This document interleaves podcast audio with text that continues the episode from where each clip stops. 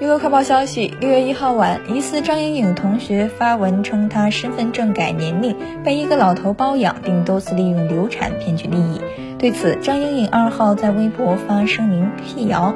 互联网上以我同学身份发表的全部言论，均属于明目张胆的造谣污蔑。我现已委托律师团队来向此造谣文章的编造者维权诉讼。